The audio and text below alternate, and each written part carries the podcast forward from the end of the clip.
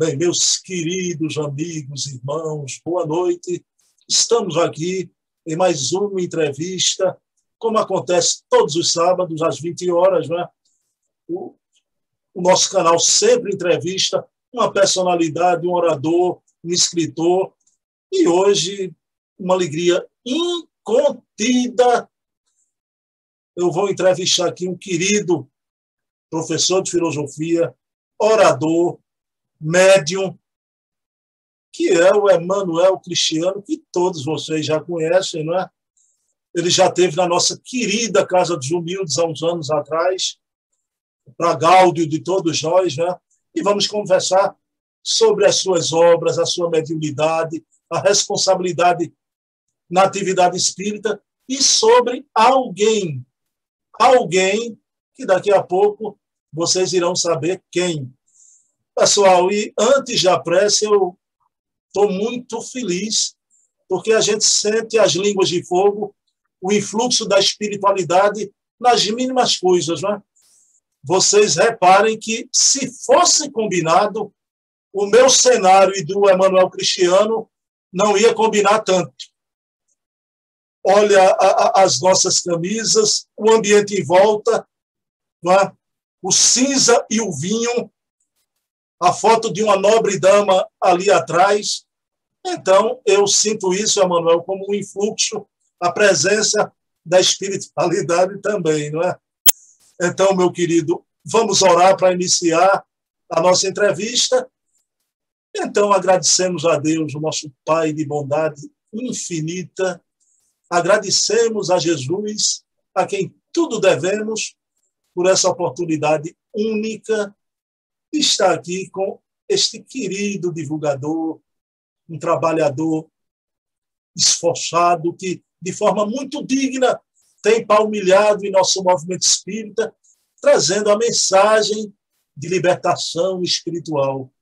E que possa, na noite de hoje, Emanuel Cristiano, ser inspirado pelas entidades nobres que dirigem seu trabalho e que também esse entrevistador seja inspirado pelas mesmas entidades para fazer as perguntas necessárias. Então, pedindo permissão a Jesus, o meigo rabi da Galileia, o nosso mestre amado, iniciamos a nossa entrevista da noite de hoje. Meu querido Emanuel Cristiano, que alegria Saiba que você está aqui na presença de um amigo que adora você e seu trabalho, viu? Tudo bom, Emanuel?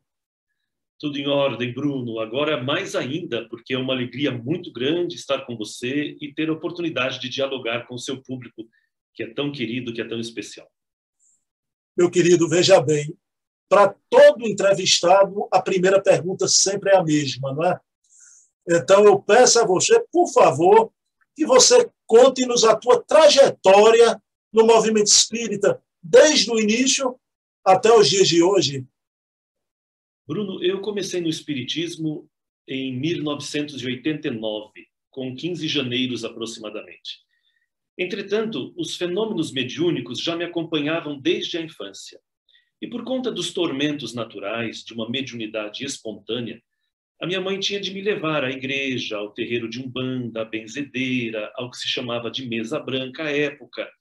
Então, essa diversidade de experiências e mais a sensibilidade mediúnica foi formando em mim a naturalidade, a naturalidade do intercâmbio mediúnico, da imortalidade da alma, das reencarnações, e de modo que aos 15 janeiros, na adolescência, quando a gente quis encontrar explicações racionais, a busca pelo espiritismo foi algo espontâneo.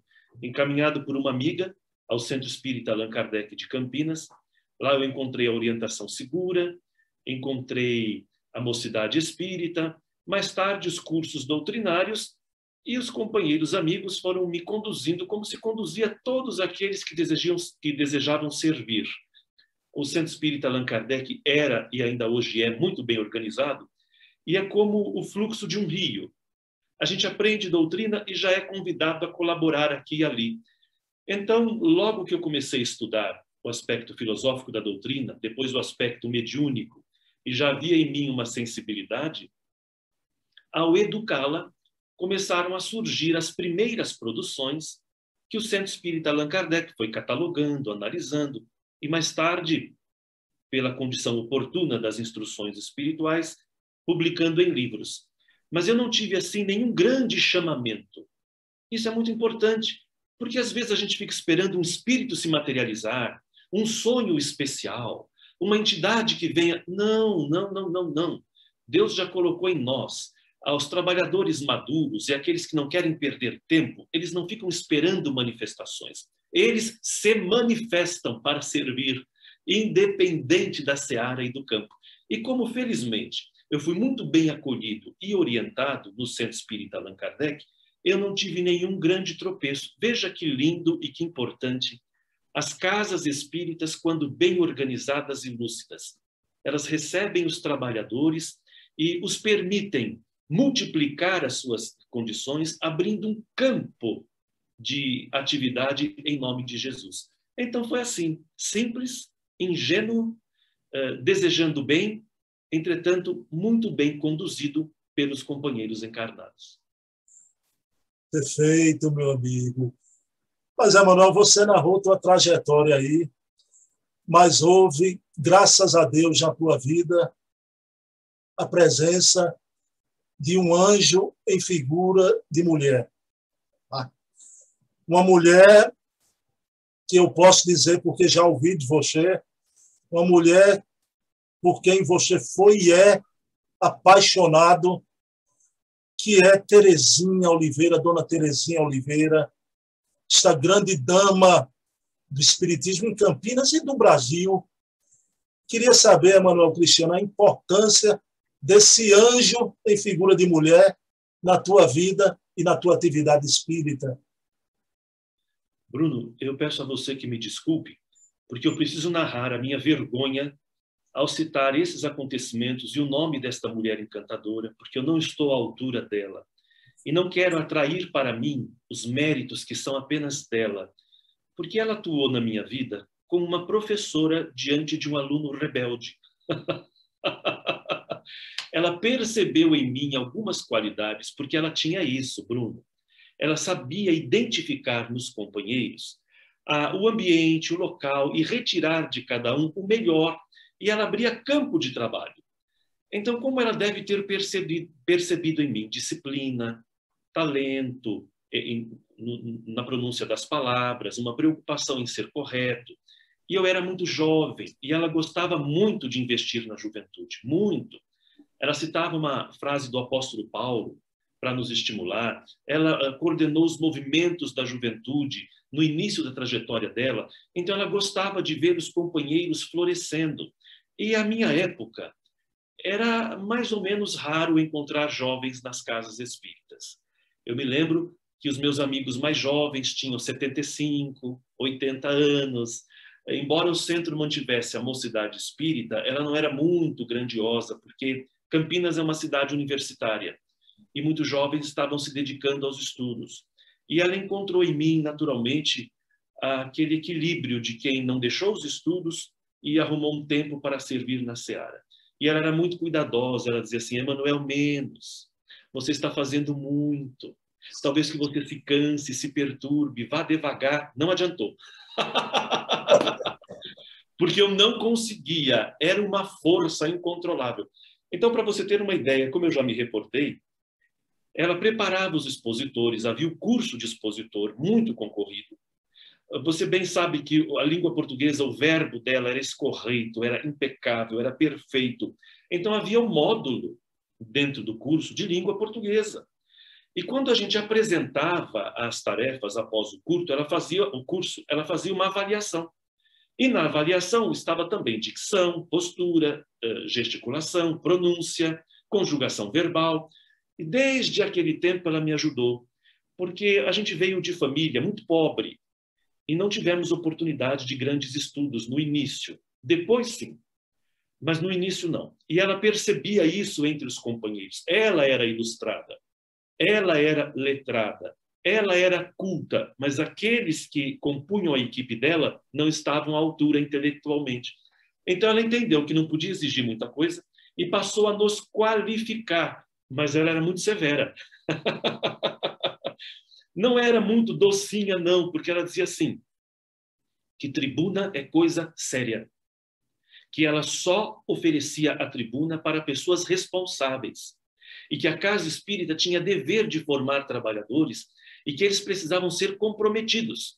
Então, embora não fosse ríspida, não fosse mal educada, ela fazia a gente entender que tudo era santo e que a língua portuguesa era o modo de revestirmos as ideias espíritas. E se as ideias espíritas eram sublimes, nós teríamos de usar o verbo correto para não perturbar as mentes, nem usar o, o verbo de maneira incorreta para perturbar a mensagem espírita. Veja a preocupação dela. E ela perdia horas conosco, explicando, ensinando, ensaiando. E a gente precisou ter uma certa humildade intelectual, porque a avaliação dela era severa mesmo. Sabe como um treinador de, de, de esporte, quem vai treinar o nadador, quem vai treinar quem está jogando futebol, eles são muito firmes, porque eles têm de extrair do atleta o melhor. E não dá para ser muito docinho. Então ela estava nesse papel, mas a gente não percebia, Bruno. Veja que tolice. A gente não percebia que ela estava nos preparando. Então algumas vezes eu dizia assim: ela não vai parar, não? Mas que coisa chata nunca está bom, e eu não percebia a falta que isso me faria. E o quanto estava sendo importante, porque ela estava me capacitando de graça, sem que eu pagasse nada a ela. E essa instrução, essa capacitação me foi útil na doutrina espírita e na minha vida particular, porque eu me tornei professor a partir dos estímulos do espiritismo.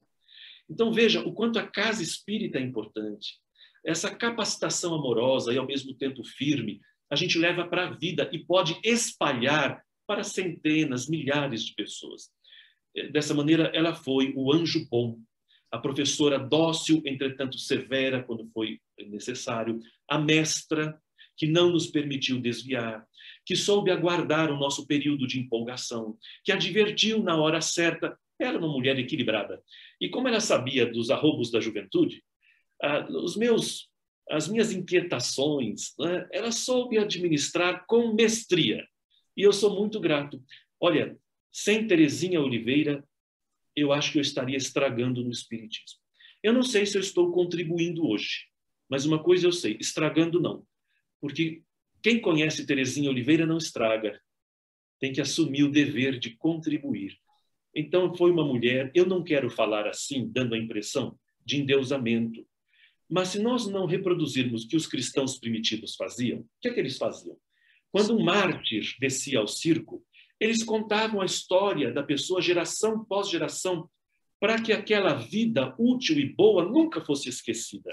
Então, é nessa tradição que eu quero exaltar a grande mulher, a grande intelectual, a grande espírita, porque ela era também a dama da caridade.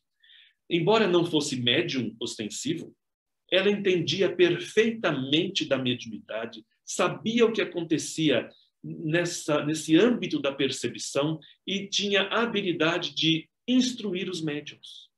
É, foi extraordinário. E ela fazia isso sem nenhuma arrogância, com espontaneidade. E todos nós reconhecíamos a autoridade moral que ela possuía, porque não era a autoridade da ordem, não era a autoridade eu é que estou mandando, era a autoridade de quem vivia. Quando ela chegava, todos nós tínhamos assim uma tendência natural de aquietarmos. Espera que a mestra chegou. Vamos ver porque ela só fala coisas úteis. O que é que ela vai ensinar hoje? E a gente ia ao centro, Bruno, eu vou confessar. Muitas vezes eu ia ao centro não para servir, não para ser médium, não para falar, eu ia para vê-la e dizer assim: o que, é que ela vai ensinar hoje?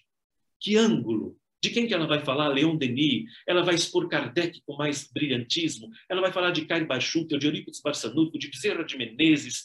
Ela vai falar de qual pensador espírita. E ela transitava em várias ciências, em várias artes, da política, da religião, da filosofia, das artes. Em todas as áreas, ela conseguia transitar e falar com propriedade. E à medida que eu fui amadurecendo, eu gostava de brincar com ela.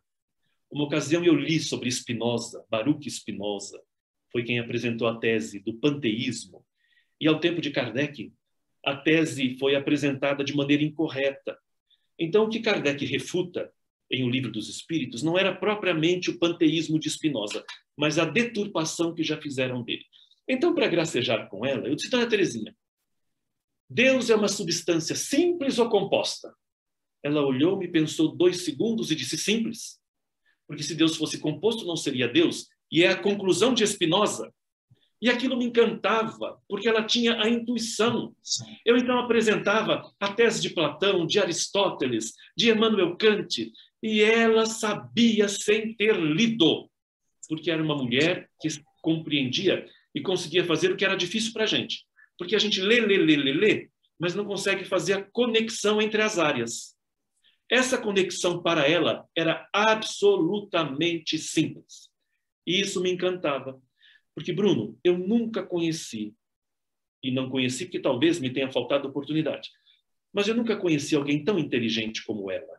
Ela era poeta, ela cantava. Às vezes chegávamos em casa dela, ela estava dedilhando o teclado, não era um piano propriamente, ela estudava música, ela estudava inglês, estudava espanhol, ela gostava de ouvir gospel, não gospel brasileiro, o de raiz norte-americano. Ela tinha uma coleção extraordinária e ela chamava a atenção da gente. Veja tal instrumento. Olha a nota que essa cantora está atingindo. Apresentava o contexto histórico, traduzia a letra da música e era uma oração que nos levava às lágrimas. Essa mulher culta, que poderia estar viajando o mundo porque ela tinha recursos para isso, não o fez. Viveu para a doutrina espírita. Podia morar num palacete, mas ela usava dos próprios recursos para socorrer os necessitados. Então esta mulher me encantou, porque até hoje, até hoje, e eu estou com 47 anos, num 32 anos de doutrina, nunca encontrei alguém. E tenho procurado, a minha maneira, reproduzir os passos dela, sem conseguir, é óbvio, não é? Agora, uma coisa me consola. Eu vou apelar para uma frase de Nietzsche, que é um filósofo materialista, mas que tem coisas encantadoras. Nietzsche diz assim: somente quem tem um caos dentro de si pode produzir, pode parir uma estrela. E essa inquietação que eu trago desde a juventude encontrou nela motivação para a gente produzir alguma coisa de bom para nós e para a humanidade. Mas ela era e ainda é a grande estrela que nos guia. O exemplo dela, os escritos dela, normalmente nos servem de bússola para não errarmos o caminho até Jesus. Eu fico muito feliz de você ter tido uma estrela dessa na tua vida e continua a ser uma estrelinha onde estiver, sempre te inspirando. E em sua homenagem eu coloquei aquele quadro lindo no nosso plano de tela, não é? Mas Emanuel Cristiano, sem ferir sua modéstia, e como você se referiu aí, não é? Algo de, de sua exposição, a tua oratória, tem um quê da, da elegância de Terezinha Oliveira, me permita dizer assim. É? Você realmente assimilou, e que bom, e que bom. Não é? é uma verdade, Bruno. E uh, alguns companheiros, sabe, quando a gente começa, ou até quando a gente está já caminhando na maturidade, sempre há aqueles que nos querem alfinetar. E alguns companheiros me dizem: Você está imitando? Eu digo: Não é. É que ela, de algum modo, me instruiu tanto e nós tínhamos tanta proximidade e ela era que me era ela que me corrigia a cada segundo, a cada que eu comecei sem perceber, dizer, bom, então o que é o certo? Ah, o certo é isso? Ela me ajudava até, veja que lindo, algumas palavras mais longas e de difícil pronúncia, era assim, Emanuel, divide a palavra na cabeça, corta ela na cabeça, e você vai conseguir. E o exercício foi perfeito. Então veja o nível. A pessoa preocupada com a dicção do expositor. Me fazia repetir duas vezes a mesma palavra. É isso. Você está errando naquilo lá. A sua exposição está faltando ritmo. Olha, você está exagerando, está interpretando demais. Não é isso. Você está querendo arrancar aplauso do público, está usando o público. Não faça assim. Então veja como é. Acredito que deva haver um estilo em mim que surgirá naturalmente, mas por enquanto eu estou impregnado desta mulher. E há situações que a vida dela, a memória dela é tão intensa em mim que eu evito pensar nela. Mas eu penso nela todos os dias, digo, meu Deus, eu vou atrapalhar a mestra. Mestra, isso é só saudades. E nós tivemos um combinado, Bruno. Ela tinha muita preocupação das pessoas a receberem pela mediunidade. Ela dizia que isso não ia acontecer. E ela tinha muito medo de que as pessoas deturpassem o trabalho dela, correto, digno em Kardec. Esses olhos que a gente está vendo aí na foto, tão perscrutantes, tão curiosos, eram amantes da verdade. Para ela encontrar a verdade, não mentir para o público, não usar a plateia, apresentar o espiritismo na sua pureza, ajudar o povo a compreender a essência da doutrina, para que houvesse uma liberdade de alma, uma liberdade intelectual. Isso era o grande trabalho da vida dela. E então eu posso dizer que me contaminei dessa preocupação desse estilo. E aqueles que me eventualmente me escutem ou me assistam e não apreciem isso, é, basta mudar de canal. Muda de expositor, não é? Porque tem algum pessoal irritado, eu não entendo por quê. Mas, de qualquer maneira, sem Terezinha Oliveira, eu não existiria como colaborador na Seara Espírita. Mas ela me preparou como preparou centenas de pessoas. Ela não pegou na minha mão e disse assim, Emanuel, você é mais bonitinho, venha cá. Não. O que ela fez comigo, ela fez com todo mundo. Mas eu vou me atrever a dizer que muitos não aproveitaram. Muitos se insurgiam contra ela. Ela teve de suportar inveja, ela teve de suportar competição, ela teve de suportar situações muito dolorosas. Inclusive, aprendi com ela como administrar certos conflitos, não é? e ela não saiu do caminho certo. Então, Bruno, eu tenho de agradecer essa estrela que está numa galáxia alcandorada, de brilho intenso. E olha, eu tenho convicção de que ela continua trabalhando, mas ela é discreta, Bruno. Ela trabalha nos bastidores.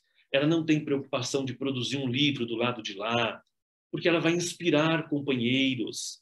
Ela era uma mulher que a vaidade era uma palavra que não era articulada no vocabulário dela. Ela jamais viveu a vaidade. Ela podia se vestir como uma rainha, mas ela pensava sempre no povo, ela sabia que o povo era pobre. E ela não queria humilhar as pessoas com os recursos dela, conquistados com muito trabalho, com muito esforço. Mas isso a gente aprendeu vendo, porque ela não verbalizava. Dizia assim, dona Terezinha, mas a senhora não pode. Olha, por que que... Não, Emanuel. Nós temos de cultivar a simplicidade. E eu fui aprendendo o cuidado e a elegância que ela detinha com todos, não é com a humanidade. Mas mesmo assim, se ela tivesse vestida de chita, ela seria uma mulher elegante, porque era uma elegância que vinha da alma. E os diálogos que ela fazia com os espíritos, ah, extraordinário. Extraordinário. Os espíritos mais rebeldes não resistiam à argumentação amorosa dela porque ela ficava celeste, celeste. Emanuel, você falando dessa elegância dela, mesmo vestida simplesmente, eu tenho um CD que eu acho que você conhece essa fotografia, que tem as duas Terezinhas, né?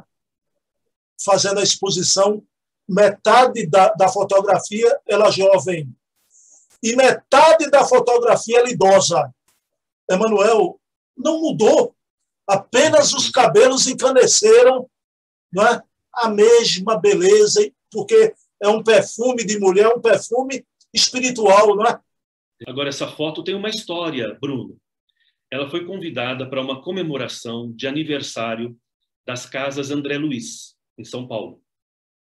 E aconteceu que, enquanto ela estava à mesa, bateram uma foto. Quando revelaram a foto, havia um facho de luz vindo sobre a cabeça dela. E os companheiros foram analisar luz, foram analisar a chapa, naquele tempo era chapa. Não encontraram nada. E ela estava comemorando naquele dia 20 anos de pregação espírita. Não é maravilhoso isso? E a gente só soube dessa história porque ela tinha muita descrição. Ela nos contou com muito custo, já idosa, com todo o cuidado do mundo. Porque qual era o medo dela? Da gente querer imitar. sem ter condições morais para isso. que é o problema de alguns médios, né? Eles querem imitar médiums famosos. Não acho até mal o desejo de servir. O problema é que talvez a gente não tenha mediunidade. E se não tem mediunidade, não adianta enfeitar o pavão. E ela era essa mulher notável.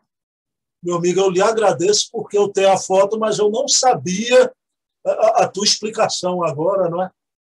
Mas, meu querido Emanuel, a roda gira e vamos colocar agora a mão na charrua, não é? E que charrua, e que charrua. Meu querido, veja bem, temos aqui alguns livros do Emanuel Cristiano, Cartas ao Moço Espírita, do doutor Wilson Ferreira de Mello, não é? lá atrás, muitos anos essa obra, não é? Memórias e Confissões, de Pietro Augustus, é um romance belíssimo. De Nora, não é? Bastidores da Mediunidade. Essa obra teve influência decisiva há 20 anos na nossa Casa dos Humildes, viu, Emanuel? Aconteceu na Casa Espírita. Vou falar bem rapidamente, sem tomar o tempo da entrevista. Há 20 anos atrás, uma dirigente já desencarnada, uma pessoa boníssima, colocou um trabalho de cromoterapia que foi um problema.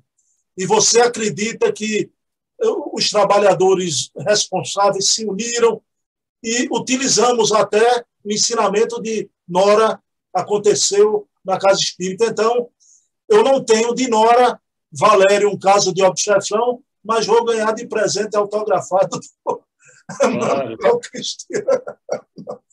Meu querido, agora, tem obras aqui que eu também adoro, e, e coincidentemente é da mesma autoria espiritual, né?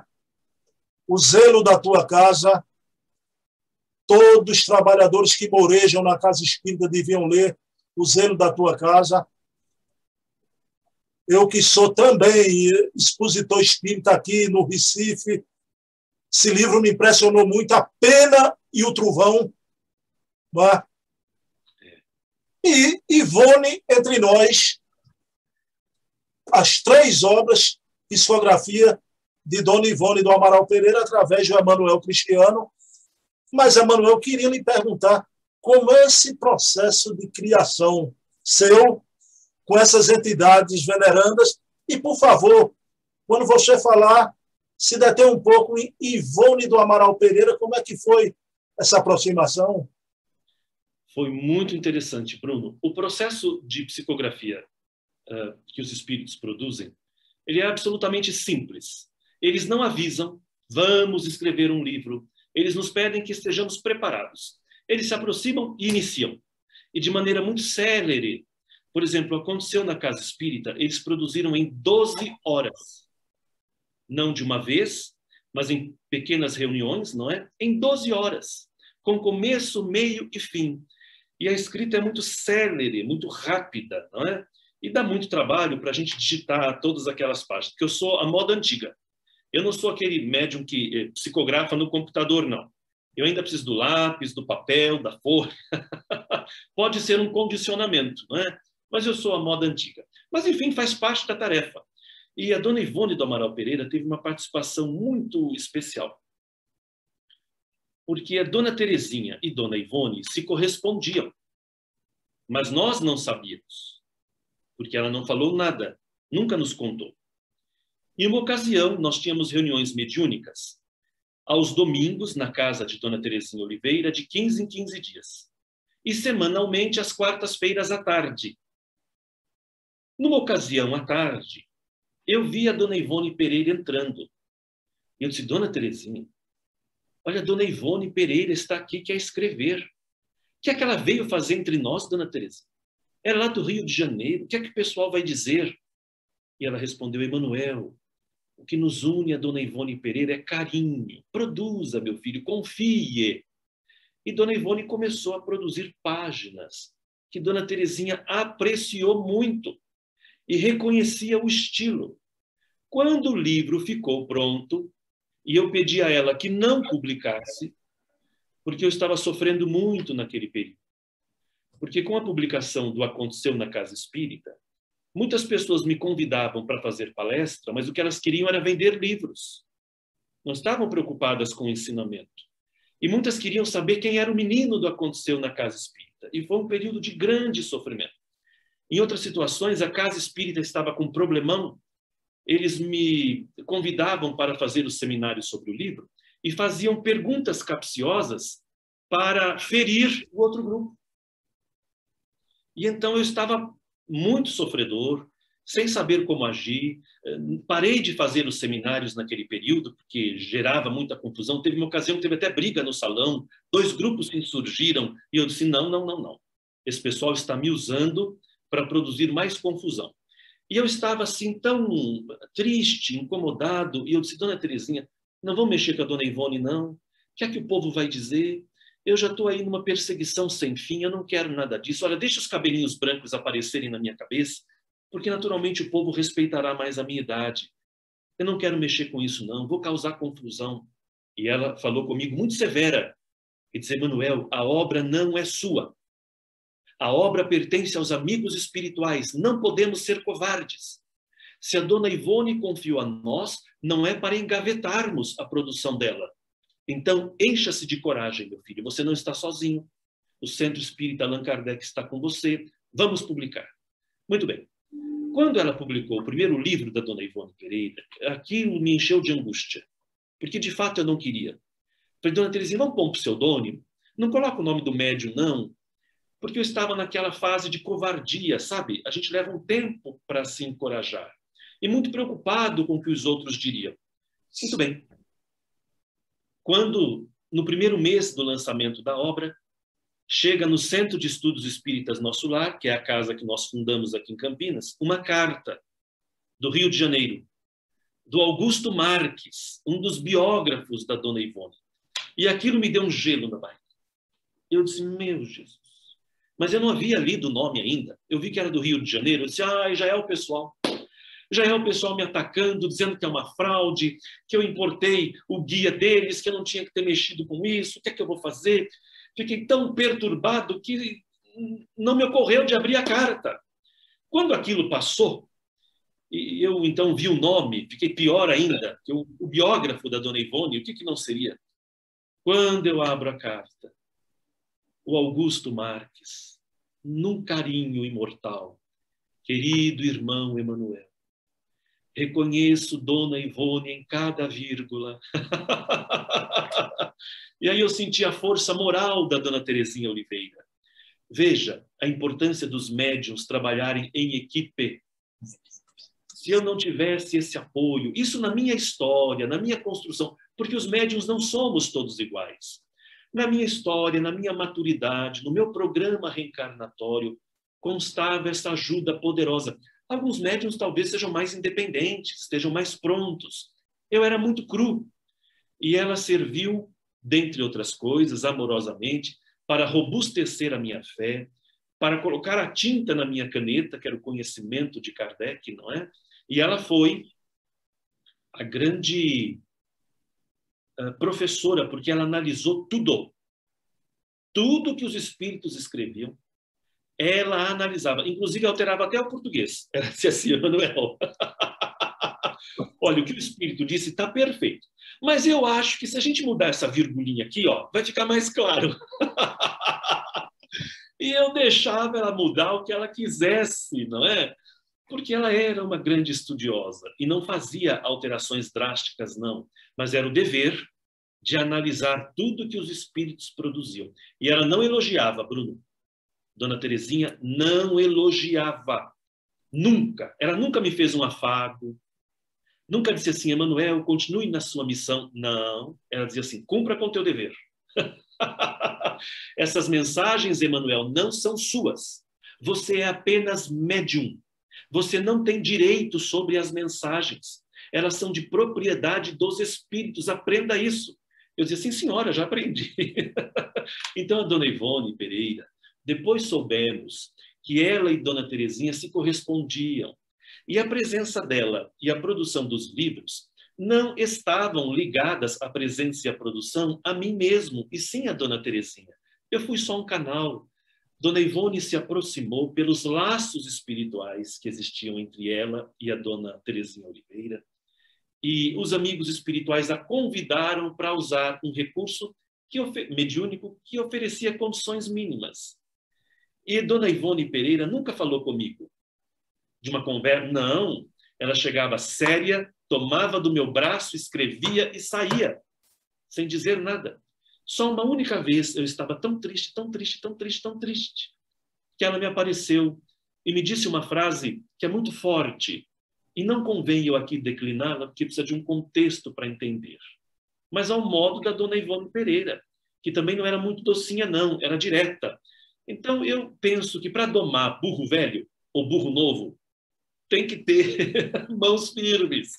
E eu as tive na figura da dona Terezinha, da dona Daisy Jirgensen, que era presidente do Centro Allan Kardec, e dos espíritos amigos, que sempre me cobraram disciplina, e trabalho. É? Então, a dona Ivone Pereira, nesses livros que ela escreveu, a gente consegue ver, porque ela tem um estilo muito marcante. E isso me encantou. E trouxe páginas muito seguras. A introdução que a Nora faz no livro Ivone Entre Nós, em que Eurípides Barçanufo traz a dona Ivone Pereira ao Centro Espírita Allan Kardec e ela participa de uma reunião no nosso Salão Vinícius na espiritualidade, é comovente. Então, hoje, com, com 47 anos, eu olho para trás e digo assim: como é que o meu cérebro pôde captar isso? Porque hoje eu me sinto um pouquinho mais preparado, com mais ilustração, com mais conhecimento, porque é um homem de quase 50 anos. Mas eu tinha 20 e poucos anos à época. Eu não tinha lido o que li hoje. Eu não tive a, a, a alma amadurecida como eu tive ao longo desses anos, não é? Então eu reconheço a mediunidade legítima, não é extraordinária eu nem a quero, porque precisa ter preparo para isso, mas ela é legítima, ela é pura, ela é sincera. E parece que no meu caso, os espíritos não se preocupam muito com a quantidade, e sim com a qualidade do trabalho empreendido. Então a dona Ivone Pereira ofereceu-nos esse lindo presente. Ah, e teve uma outra situação. No livro Memórias e Confissões, a saga de um espírito convertido, Pietro Augustus era um ex-obsessor, né? Porque ele era um perseguidor do Centro Espírita Allan Kardec. E ele foi atendido durante cinco anos pela dona Terezinha Oliveira através da minha mediunidade. Cinco anos. Aquele espírito obsessor terrível, ele tinha ódio do Cristo e a gente não sabia por quê. Quando ele melhorou, se converteu, foi um, através de um diálogo dela em que todos choramos. Ele, como espírito, chorava, eu chorava, o povo da reunião mediúnica chorava, e a dona Terezinha comovendo todo mundo com as palavras. Bem, quando ele se converteu, não nos falou o nome. E ele vinha transmitir belas mensagens, porque, embora obsessor, era um homem culto. E ela então perguntava: quem é Emanuel? Eu disse: aquele espírito que se converteu. Eu disse: é o convertido, o convertido, o convertido. E durante muitos anos, nós o chamávamos de o convertido. Há mensagens que nós registramos como espírito convertido, que não sabíamos o nome dele. E uma ocasião, e embora ele escrevesse, ele não estava bem. A produção intelectual era impecável, mas moralmente ele estava muito abalado. Uma ocasião, entra Eurípides Barçanufo e Ivone Pereira ladeando o convertido. Eles se aproximam e tanto Dona Ivone como o espírito de Nora dizem assim, Emanuel, Pietro Augustus tem que escrever sobre a vida dele. Eu disse, mas não vai mesmo. Porque aquele lá recebe o espírito de Sheila, o outro doutor Bezerra de Menezes, o outro recebe, e eu vou ser médium de espírito obsessor? Não vou escrever. Então o espírito de Nora disse: olha, melhor você observar com quem ele está. Quando olhei Eurípides Barçanufo, Ivone do Amaral Pereira, e Ivone me incentivava, eu disse: ai meu Deus. Mas não foi uma produção fácil. Eu permaneci. O livro demorou 50 dias para ser escrito eu permaneci 50 dias perturbado, sem dormir um único minuto sequer.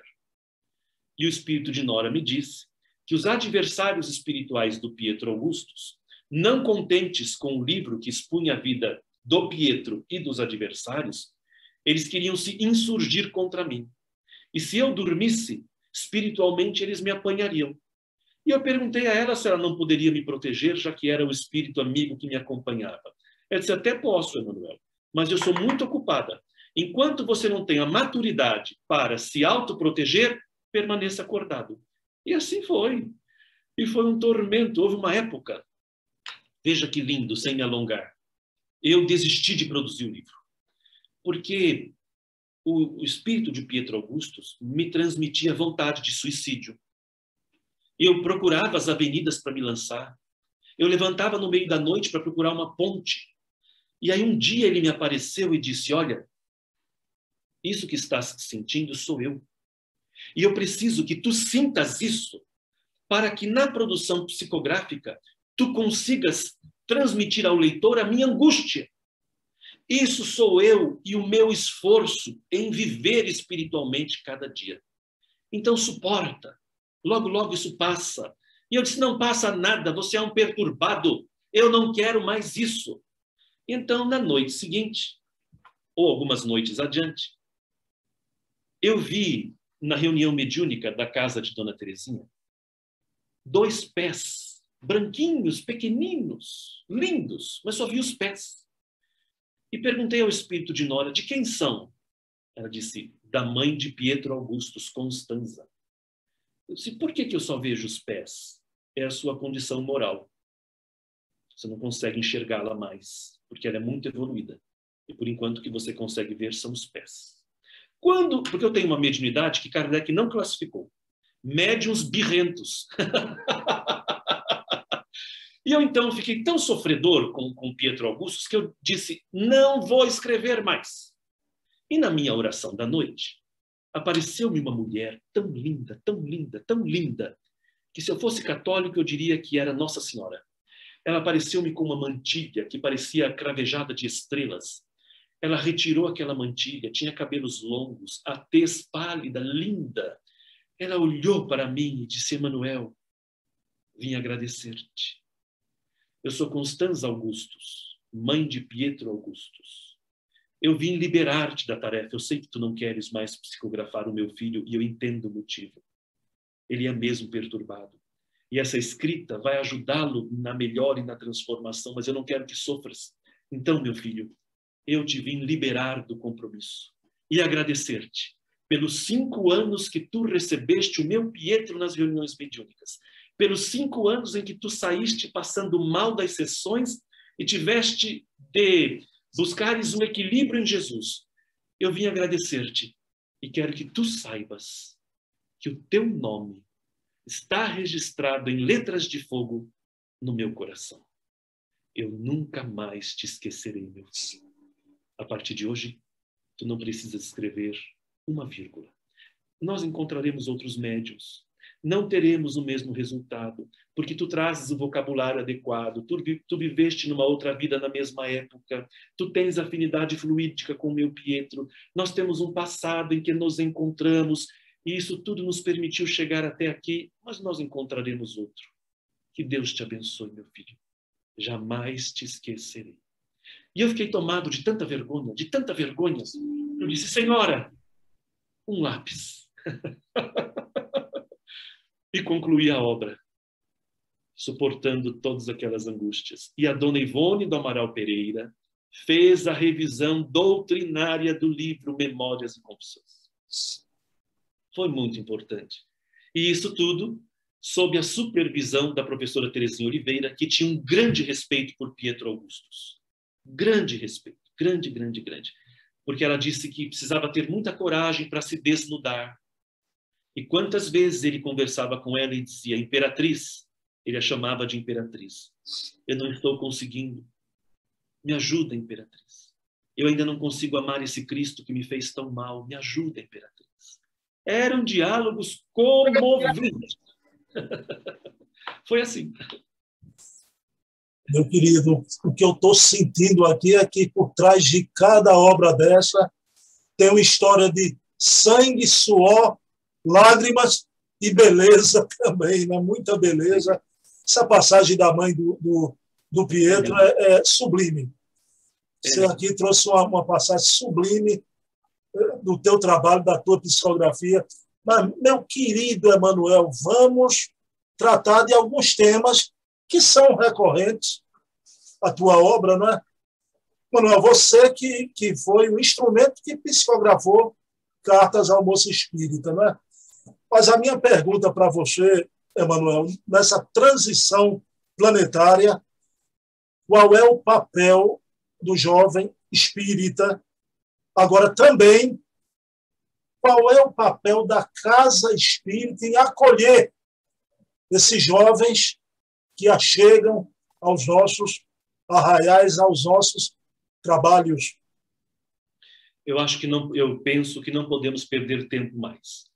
Porque essa juventude é detentora de uma herança tecnológica que nem você nem eu tivemos no nosso período de reencarnação mais juvenil. E eles têm uma facilidade de comunicação, uma facilidade de interação, de conexão que eles não podem desperdiçar. Ah, entretanto, a casa espírita, embora necessite abrir campo para a juventude, precisa acompanhar o trabalho deles. Porque é uma característica natural que o jovem se rebele diante de qualquer acompanhamento. Faz parte do processo cognitivo. A adolescência é abandonar a vida da infância e mergulhar na vida adulta. E esse processo traz alguma perturbação, a mudança do corpo, os hormônios. Então, nem sempre a juventude consegue manter uma disciplina. E, e às vezes você dá um trabalho para o jovem, na primeira namoradinha ele vai embora. Ou então ele esquece que a casa espírita não é a praça que ele vai desfilar com a namoradinha dele.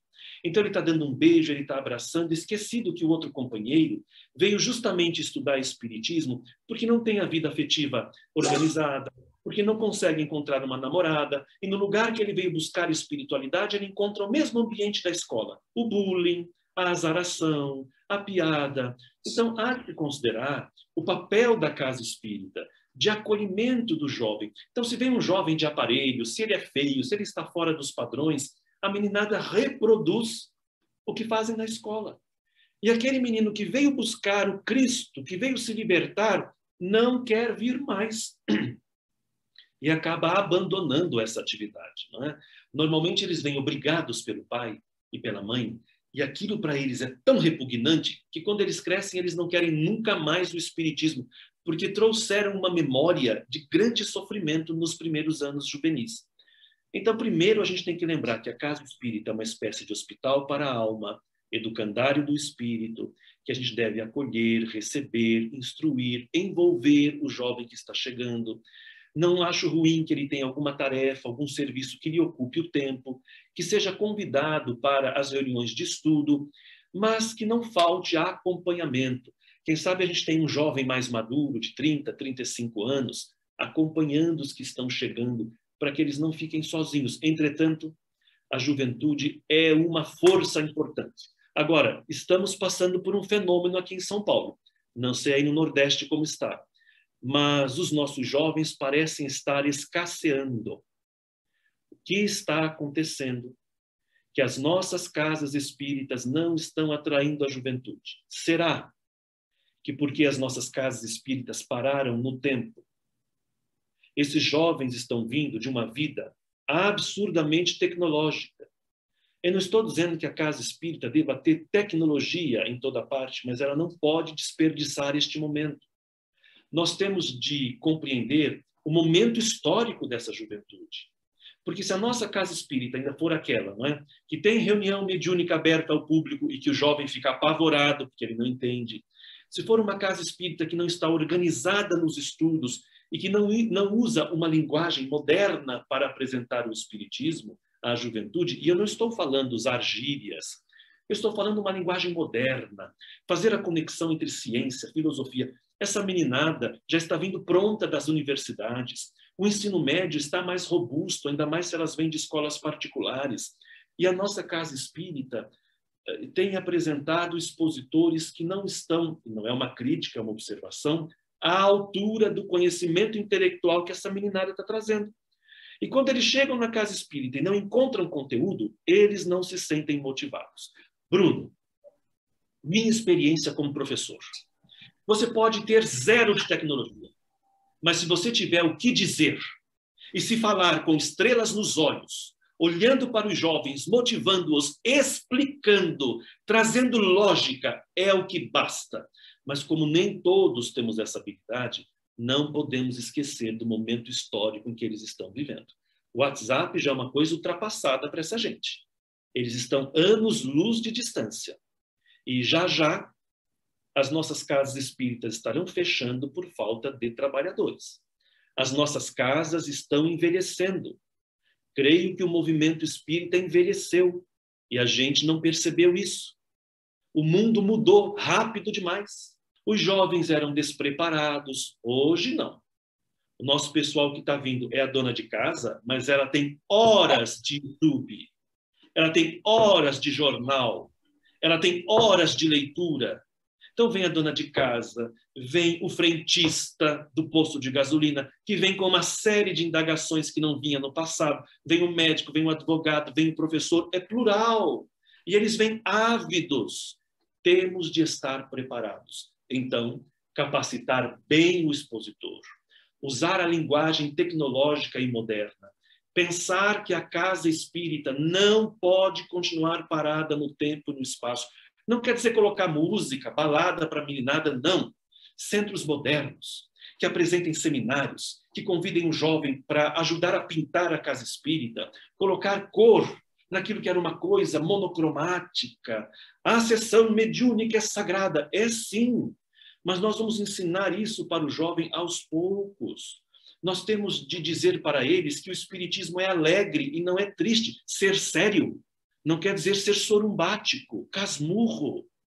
E sem essa linguagem mais suave, entretanto corretíssima, com responsabilidade, nós não atrairemos os jovens Não podemos deixá-los sozinhos, mas temos dever de acompanhá-los sem asfixiá-los. Se a juventude quiser colocar uma banda, uma música, vamos escolher um dia, pode ser um sábado à tarde, se as músicas tiverem letras edificantes, se eles estiverem louvando a Deus através da música, eles terão o espaço deles. Do contrário, nós estaremos espantando a juventude e impedindo a renovação natural das nossas casas. O Ivan Franzolin, aí de vocês aí em São Paulo, né, tem um trabalho muito bonito de pesquisa, o Censo Espírita e ele fala que realmente o, o jovem no Brasil inteiro está é, se afastando do movimento espírita. Não é? E você, por isso que eu acho importante nas entrevistas, não é? A gente sempre colocar isso na pauta.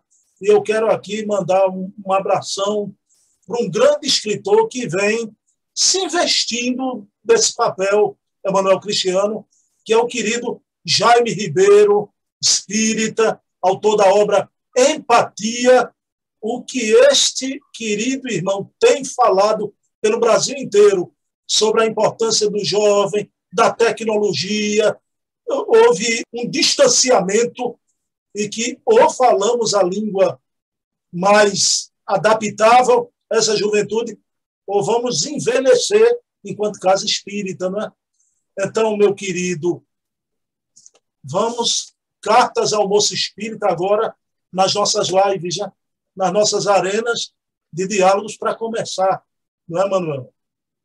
É, e o doutor Wilson Ferreira de Mello fez um grande trabalho e o espírito de Nora fez uma introdução comovente que fala da responsabilidade, um grupo de jovens se organizando no mundo espiritual para um trabalho na Terra. Só a introdução já vale o livro é muito comovente. Dr. Wilson, que era um grande incentivador da juventude, um grande incentivador, ele era médico psiquiatra e sempre pugnou pelo campo de trabalho da juventude da mocidade espírita. Ah, meu querido, você tocou num problema grave também, Manuel. A democratização do, do, do, conhecimento e da divulgação. Outro dia eu escutei um, um, um grande intelectual, esse é intelectual mesmo, que é o Mário Vargas Llosa, o grande escritor latino-americano, ele disse que hoje está tendo uma banalização da cultura porque caiu as, as hierarquias e ficamos sem os guias. Né? Então, o que eu estou vendo hoje que a gente deve aplaudir, Emanuel, a democratização das lives, das palestras, mas assusta o, o nível de falta de comprometimento a leviandade de falar o que vem na telha. Eu queria que o médio de Apene e o Trovão falasse da importância da responsabilidade da arte da oratória, meu querido Emanuel. Nós não podemos desperdiçar esse recurso valoroso, porque desde que a humanidade está sobre a Terra, nós gostamos de ouvir histórias, e mais do que isso, nós transmitimos as nossas tradições intelectuais, morais, culturais, especialmente pelo verbo. Claro que o livro, né? Ó, oh, bendito quem semeia, livros, livros a mão cheia e manda o povo pensar. O livro caindo na alma, é germe que faz a palma, é chuva que faz o mar. É Castro Alves, não é? Claro que o livro é importantíssimo, mas a oratória, o ensino, o olho no olho, o teledinamismo, o magnetismo, isso é muito importante, mas nós não podemos assumir a tribuna espírita sem a responsabilidade de falarmos espiritismo. Vamos dizer que a doutrina é a espinha dorsal e as outras áreas do conhecimento serão apoio para explicarmos, compararmos o Espiritismo, sem criarmos moda. Porque, vejam, parece que a gente está sempre preocupado com novidades, com. Não, a mensagem de Jesus é antiga. Nós não podemos esquecer do Mestre, ele é o guia e modelo. É porque Jesus incomoda. É claro que incomoda, porque é um convite constante para deixarmos de ser o que somos a fim de nos transformarmos naquilo que devemos ser. Ainda somos o homem velho em busca do homem novo e isso dá muito trabalho. Então Jesus incomoda em algum aspecto, mas ele tem de incomodar. É necessário incomodar, porque senão a gente não progride. Veja, andar é um ato de desequilíbrio. Nós aprendemos o equilíbrio no desequilíbrio. Então, o início dessa transformação moral é sempre perturbadora, mas depois ela se encaixa. Nós estamos aqui para isso. Então, não podemos, primeiro, deixar de entender Espiritismo nas suas bases. Allan Kardec ontem, Allan Kardec hoje, Allan Kardec amanhã, Allan Kardec para sempre. Não podemos deixar de ter as obras básicas como o nosso norte para as verdades eternas. Não porque sejamos fanáticos, mas é porque a obra de Kardec traduz lógica, a obra de Kardec traduz filosofia e a filosofia por si mesmo questionadora. Kardec apresenta a ciência, quer dizer, experimental, a necessidade de conhecermos, de compreendermos os médiums, de não nos fanatizarmos. Então, Kardec é o grande norte, é a grande bússola que não nos vai permitir uh, o desvio desse caminho correto que nos vai levar ao progresso. Então, assumir a tribuna espírita tem que ter vínculo, primeiro e estreitíssimo, com o conhecimento da doutrina. E depois o esforço de cada um de nós nas várias áreas do saber. Vejam, eu sou de um tempo em que a professora Terezinha Oliveira produziu uma obra única naquele período, Estudos Espíritas do Evangelho. Nós tínhamos Cair Barchutel apenas, com parábolas e ensinos de Jesus, uh, um livro sobre Atos dos Apóstolos, uma outra obra que ele avançava um pouco mais, mas era Caibar, extraordinário, notável, mas faltava o aspecto histórico. Jesus existiu realmente? O que, é que a história fala a respeito disso? O que, é que eram as parábolas? Quantas eram? Explicar cada uma delas. Dona Terezinha fez isso numa época que a gente não encontrava material para. Hoje, há um clique. Você tem o que há de mais moderno no mundo. Você tem expositores espíritas competentes explicando. Então, não há desculpa para apresentarmos um trabalho desqualificado na tribuna. Tribuna é coisa séria e nós não podemos encher a cabeça do povo com informações desqualificadas, a pretexto de mostrar erudição e conhecimento. Não é para isso que assumimos a tribuna. Nós não queremos aplauso. Não é o orador que a gente quer aplaudir. Nós queremos dizer que mensagem! Eu não havia pensado nisso. Que abordagem extraordinária, como isso me libertou. Esse é o papel do expositor, não é outro. Nós não queremos a vaidade pela vaidade. Nós queremos a instrução. O que passa disso, eu vou dizer, é loucura, é falta de entendimento. Então, tribuna é coisa séria. Nós não podemos perder essa oportunidade. Qualificação, humildade, esforço e conexão com o mundo espiritual. E Kardec sempre. Meu querido, aí o, o trovão está junto com a pena, não é, Emanuel? Quem recebeu bastidores da mediunidade, meu querido, veja bem, a gente sabe que não estamos mais na época do index proibitório, não é? Mas o que está chegando pela mediunidade por aí, Emanuel, uma obra, eu não vou citar o médio nem a obra, né? É, trazendo conteúdo político para o movimento espírita, já baixa a divisão que a gente está no, no tecido social. Né?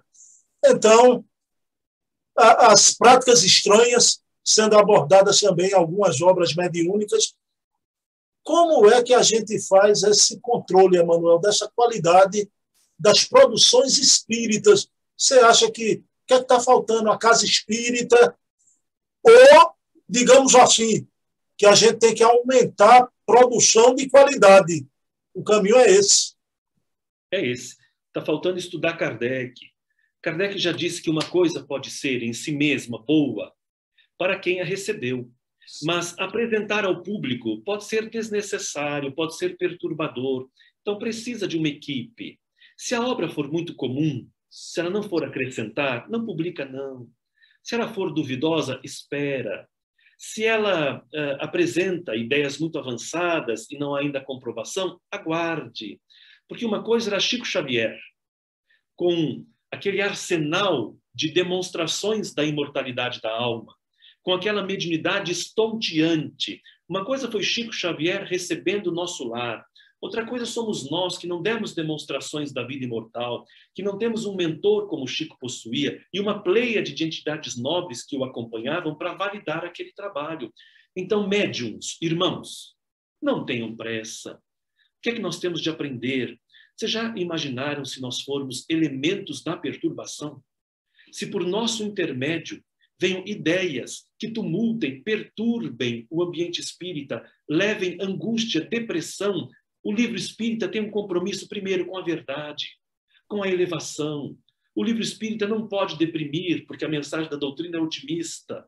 O livro espírita não deve criar cisão, porque a mensagem do evangelho é de união dos homens. Quando a gente não entende isso, nós ficamos presas fáceis para os opositores do bem, que são desocupados, que até podem ser escritores. A pessoa pode ser um escritor, mas se ela não tiver compromisso com a doutrina e com a verdade, não está sendo útil para nada. Então, Bruno, o que você falou é correto. Qualificar a casa espírita, todos os seus trabalhadores, porque o próprio pessoal vai identificar que a obra é perturbadora e ela não causará grande estrago. Então, meus irmãos, psicografar livros é algo de grande responsabilidade. E que o médium não se engane, os testemunhos virão. Estando com a verdade, já é uma luta imensa perseverar. Imagine se nós formos vítimas de opositores do bem, que estarão brincando com a nossa vaidade. Olha, quando os espíritos dizem que a gente tem uma grande missão, quando eles falam que o nosso grupo, somente a eles foi dado aquela revelação, quando eles começam a falar das nossas encarnações anteriores, que esse foi tal personagem histórico, aquele foi outro, isso são sinais pré-claríssimos, são sinais solares da fascinação. Os espíritos do Senhor não nos vêm envaidecer.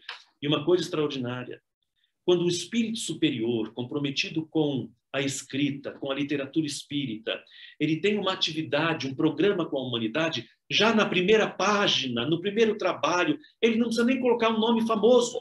Se ele colocar José da Silva, o nome é o que menos importará se ele trouxer conteúdo renovador, moral, extraordinário. Então, que os médiums estejam atentos, que os irmãos médiums não tenham pressa e que as casas espíritas qualifiquem, não abandonem os seus médiums. Que os médiums maduros, eu tenho batido nessa tecla, Bruno, talvez esteja faltando para esses médiums iniciantes que têm sido instrumentos da perturbação, talvez estejam faltando os modelos corretos Talvez eles não estejam encontrando entre os seus pares médiums discretos, médiums afáveis, médiums ternos, médiums humildes. E na falta de modelos, eles reproduzem a si mesmos. Aos companheiros médios que estão me ouvindo, que sejamos nós os exemplos de bom comportamento para estimularmos os que estão chegando na reprodução do bem, da verdade, afastando-se de espíritos perturbadores e conectando-se com espíritos maiores. Meu querido, você se referia à obra Nosso Lar, que o Chico, com aquele cabedal que ele tinha, sua mediunidade, um filtro puro, cristalino. E hoje em dia, o que é que vemos, meu querido Emanuel Cristiano? Estão tratando Emanuel como religiosista, André Luiz como uma obra de fantasia, Bezerra de Menezes, porque lá no passado entrevistei o Luciano Clay, um, grande pesquisador da vida de Bezerra, disse que naquela época de Bezerra, os espíritas oitocentistas, né, todo mundo só lia Rustero que chegava, as obras de Kardec e Rustem.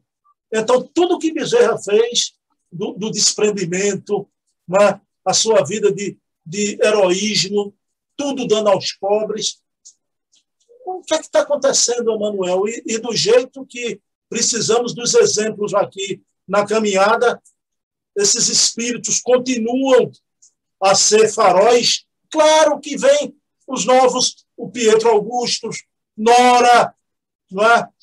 doutor Wilson Ferreira, mas esses espíritos deixaram de ser nossos faróis, Emanuel, na tua opinião? Que lindo o seu comentário e que lindas as suas perguntas. Apesar de todas essas críticas, esses espíritos, pelo menos quando eu os vejo, eles continuam nimbados de luz. Uma coisa é verdade: nós estamos num período em que todos têm voz. Todos se acham no direito de falar o que querem e como querem. Temos de colocar o texto no contexto. Nós não podemos desperdiçar a obra monumental que o espírito de Emmanuel deixou, do ponto de vista da história, do ponto de vista da construção moral, do ponto de vista da reforma íntima. O objetivo maior do Espiritismo, escreveu Kardec na Revista Espírita, é transformar aquele que o compreende. Não vai adiantar nós termos informações científicas, não vai adiantar grandes debates, se não nos transformarmos interiormente. Eu acredito que esses espíritos que estamos falando, Emmanuel, Bezerra, Eurípides, extremamente ligados à religiosidade do povo brasileiro, trabalharam neste campo usando uma linguagem que seria de mais fácil acesso para nós. Cada espírito contribui no tempo e no espaço do trabalho apresentado. Eu imagino que o espírito de Emmanuel, quando a gente analisa as questões filosóficas que ele trabalha, a proposta dele é infinitamente maior. Ele apresentou uma parte, trabalhou numa área da doutrina espírita, se bem que ele conseguia transitar em todas as áreas. Nós não podemos deixar de valorizar esse trabalho notável da contribuição ímpar. Eu não encontro, no presente momento, nenhum espírito, através desses médiums modernos, que apresentem uma produção semelhante à que o espírito de Emmanuel trouxe, em termos de conteúdo. Quando a gente observa o médium de Valdo Pereira Franco, do alto dos seus 92 anos de idade, certamente chegará e ultrapassará os 100 anos, traduzindo a psicologia que Joana de Ângeles trouxe, as mensagens consoladoras, o trabalho humanitário que ele deixou, as palestras infindáveis que ele fez, os continentes que ele já visitou. É um trabalho estupendo que merece, no mínimo, respeito. Agora, é óbvio que a gente pode criticar, analisar. O problema é que tudo pode ser feito com elegância. Nós não precisamos atacar pessoas. Nós temos direito de analisar ideias. E, do meu ponto de vista, Zerra de Menezes, Emmanuel, Ivone do Amaral Pereira, Joana de Ângeles, Manuel Filomeno de Miranda e tantos outros do nosso movimento, desses médiums tradicionais, só nos encheram de luz. E a obra deles deve ser, no mínimo, respeitada. E aqui eu peço aos irmãos ligados à crítica que não esqueçam da elegância, que analisem o todo, não só a parte. Creio até que nós poderíamos pensar que alguns aspectos da obra do Espírito de Emmanuel poderiam ser apresentados de outro modo, mas nós não temos acesso ao programa, nós não sabemos o planejamento dele. Ele deve ter feito o melhor com aquilo que era possível. Entretanto, eu desafio, perdoe-me, eu desafio a consolarmos tantas pessoas quanto Emmanuel consolou a elucidarmos as milhares de pessoas como Emmanuel consolou. Enquanto não conseguirmos fazer isso de maneira igual ou superior, talvez convenha calar. Ou, do contrário, ser minimamente elegante. A esses espíritos, eu apresento o meu respeito, o meu carinho e a minha eterna gratidão. Só o livro Paulo e Estevam já elevaria o espírito de Emmanuel à glória de um grande escritor, pelo estilo. O conteúdo me leva às lágrimas. Ave Cristo. Me consola, me encanta, me motiva a ser cristão, me motiva a vencer as minhas próprias lutas. Eu não encontro no momento nada parecido à grandiosidade das mensagens que esses benfeitores do infinito trouxeram. Viva o espírito de Emmanuel, viva Bezerra de Menezes, viva Eurípides Barçanufo, viva Ivone do Amaral Pereira e essa pleia de, de entidades de luz que, em nome do Cristo, ainda hoje laboram pela humanidade. Que Deus abençoe o médium de Valdo Pereira Franco, onde quer que ele esteja, por uma vida de amor à humanidade, pelo holocausto a si mesmo como verdadeiro cristão, por ter suportado as línguas ferinas a vida inteira sem nunca desistir Graças a esse homem e à vida dele, eu me sinto um espírita mais fortalecido. Meu querido, falou e disse, Emanuel, né? você fechou, fechou completamente a questão. Mas, Emanuel, a gente, na pandemia, os nossos guias, os nossos mentores, já nas nossas casas espíritas, um dia estávamos todos lá encarnados e desencarnados, as casas fecharam? As portas cerraram-se. Como é que você vê a casa espírita e a divulgação espírita nesse momento, em plena pandemia? Aqui em Campinas, o nosso lar, por exemplo, o Centro de Estudos Espíritas, que detém 6 mil alunos, nós já voltamos às atividades as palestras de domingo e agora, a partir do dia 2 de agosto de 2021, retomaremos todas as atividades mantendo os códigos de biossegurança, não é? Álcool em gel, pulverização, limpeza absoluta. Mas é apenas uma opinião. Eu não quero levantar uma bandeira. Causou-me um pouco de estranheza o modo tão rápido com que os espíritas fechamos as nossas casas. Sim, seguir a ciência, proteger-nos. Mas quer dizer então que os obsessores desapareceram durante a pandemia. As pessoas que estavam doentes e que precisavam de passe agora podem receber à distância. Quer dizer que a casa espírita não é mais necessária, porque onde a gente estiver, a gente recebe. Então, tudo aquilo que André Luiz falou, das correntes protetoras, do ambiente psíquico, a gente tem isso nas nossas casas? na minha residência, eu não tenho, não sei quanto vocês. Me causou uma estranheza. Deixa eu lhe colocar só uma questão aí, porque é um pouco delicado. Emanuel, veja bem, nossa casa espírita é também um lar geriátrico, não é? E a gente é regido por o Estatuto do Idoso, não é? Então, tem toda uma responsabilidade também. A nossa casa é uma gestora e uma médica, presidente e a vice duas senhoras, não é? Então, veja bem, com idosas ali morando, né? E é uma realidade aqui no Nordeste, eu não sei aí em São Paulo, muitas casas espíritas são lares geriátricos também, aqui na cidade do Recife, né? Então, isso é um componente também. Agora, não fechar por fechar, mas ter esse aspecto também, né? Eu diria que algumas casas terão as suas especificidades. Mas, por exemplo, as pessoas diziam assim: não, a pessoa obsidiada, ela ora em casa. Como? Ela não consegue organizar os pensamentos. Não, mas a gente faz uma live à distância. Eu não sei se o fluido vital vai à distância, o magnético talvez vá.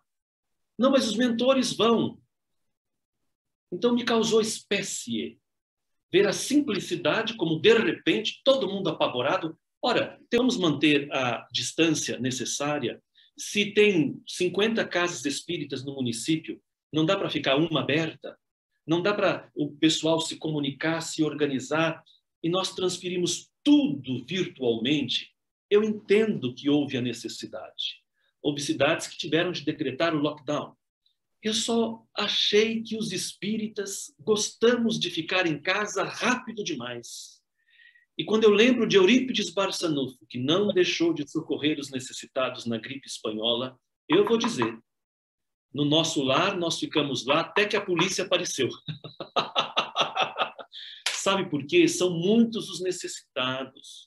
E nós fazíamos a entrevista na distância correta, todo mundo usando. Olha, eu vou dizer que eu não peguei Covid. Eu não peguei. E nós trabalhamos diuturnamente na nossa casa diuturnamente. Então, eu só quero refletir com os amigos. Só quero refletir. Nós dizemos que temos fé. Senhor, dar-te-ei a minha vida em holocausto. Onde estão os leões? Onde estão as arenas?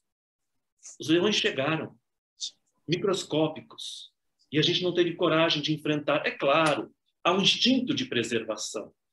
Mas eu quero dizer que a gente tem que ser responsável. Olha, o comandante do navio não abandona o barco. Eu era o presidente da casa espírita ainda sou. E a nossa casa, e a gente foi criticado por isso, apanhei feito cachorro sem dono, a nossa casa favorece porque ela tem um estacionamento subterrâneo. E nós inventamos o passe em drive-thru. As pessoas entram de carro, formam uma fila de quase 30 carros, e os passistas, distantes uns dos outros, em ambiente aberto, nós aplicamos o passe. Se você visse as senhoras idosas naquele período que entravam chorando, desesperadas, achando que ia morrer, porque elas não tinham acesso à tecnologia, elas não conseguiam assistir uma palestra pela internet, elas não tinham informação do mundo espiritual. As senhoras que abaixavam o vidro e diziam assim: fale-nos alguma coisa, o que é que vai acontecer? Quantas famílias inteiras choravam desesperadas porque queriam ir a algum lugar e estava tudo fechado. Então a gente aprendeu bastante nessa pandemia.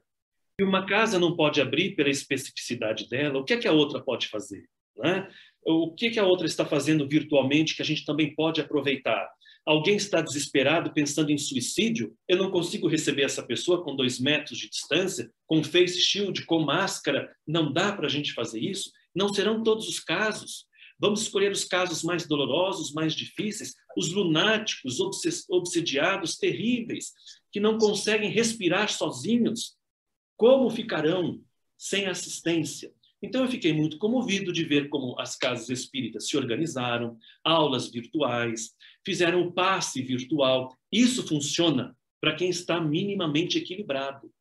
Há outros que não conseguem orar sozinhos. Então, vamos dividir? Vamos atender essa população, mas temos que pensar na outra. Como é que eu faço com aquele caso que é doente mental?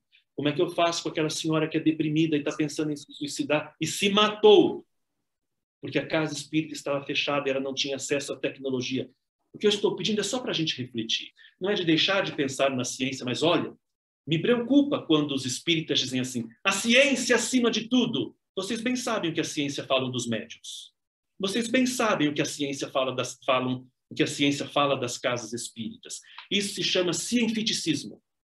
Quando a gente quer apelar tudo atribui um poder absoluto à ciência. Ciência é meio, como a religião também é meio. Então, é uma opinião pessoal. Meu eu querido, tenho... mas concordando com você, Manuel, eu aqui em Recife, eu frequento alguns centros da periferia, casas espíritas pobres, já. Então, você tem que ver também que há todo um, um estamento social que não tem uma internet, ou se tiver muito precária, Imagine o que é um ano e meio sem reunião e sem ter as condições técnicas para manter o barco, né? E fora, é, Emanuel, sinto uma saudade que nada tira de abraçar, de beijar amigos de, de 80 anos pelos centros espíritas que nunca mais a gente tem, tem hora que dá vontade de chorar, né? Mas a gente vai passar por isso, né? Meu querido, olhe, isso foi uma realização para mim, Emanuel. Ter você comigo aqui. Você é tudo que eu pensava e mais um pouquinho. Ah, obrigado. Ao vivo, você sabe que eu sou um admirador da, da sua obra. Agora, a gente precisava saber mais da tua vida, da tua história, né? E, e como você tão bem colocou em toda a tua fala, sobre tudo da responsabilidade, do, do comprometimento e aquele anjinho em figura de mulher, é? e que tenhamos olhos de ver e ouvir, porque há outros anjos que às vezes não escutamos e vamos dar ouvidos ao que não devemos, não é, Emanuel? E Terezinha Oliveira vive sempre e continua trabalhando por nós e todo o movimento espírita. Meu querido, eu queria agora pedir a você que você desse umas palavras de despedida para esse nosso público que nos ouviu em uma hora e pouca. Pode ser? Eu quero agradecer muito a todos os estados que compõem o Nordeste. Como o Nordeste é admirável. Como a gente encontra a coragem da mulher nordestina, a lucidez do homem, o esforço em produzir aquilo que é bom e belo. Eu sempre me comovo quando estou nessa região. Então eu quero desejar que a doutrina espírita continue pura por todos esses estados. A semelhança do sol da verdade, vocês irradiem pelo trabalho, pelo amor, pela dignidade, o que há de melhor da doutrina dos imortais. E que nunca o desânimo, nunca, nunca, nunca, nunca o desânimo vença. Cansou? Descansa e depois recomeça, sem desistir jamais. O meu carinho, a minha admiração e o meu amor por tudo que recolhi e ainda hoje recolho do povo nordestino. Meu querido, então só resta pedir para você fazer a prece final da nossa entrevista, pode ser? Com carinho. Jesus, amigo querido,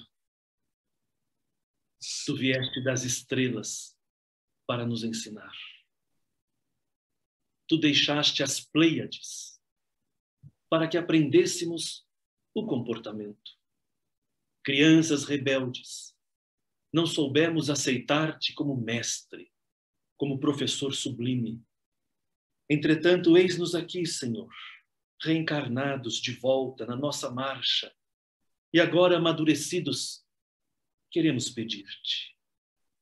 Venha a nós, Senhor, porque não sabemos andar sozinhos. Venha a nós, Senhor, porque sem a tua presença a vida é uma noite de mil anos. Venha a nós, Senhor, porque sem o teu concurso ficamos sem a estrela polar que nos guia, que nos orienta. Venha a nós, Senhor, porque sem a tua augusta cooperação, o nosso coração se endurece e desejamos ser úteis, que na terra possamos ser os teus braços para reerguermos os caídos, que as nossas palavras possam imitar as tuas, estimulando o povo no bom serviço, Senhor. Abençoa o movimento espírita brasileiro, que nenhum de nós se desvie do bom caminho e que as tuas verdades cintilem em nossas casas. Que tu sejas, que o teu evangelho se apresente como estrela fulgurante, aquecendo e iluminando as nossas vidas. Muito obrigado, Senhor. Fica conosco, te pedimos. Meu querido Emanuel, um abração, viu? Um beijo na alma e tudo de bom. Que Jesus te abençoe sempre, viu? Foi uma honra Obrigado. e uma alegria. A honra foi minha. Até breve. E nas suas orações, agradeça a Terezinha Oliveira por tudo, viu? Dúvida.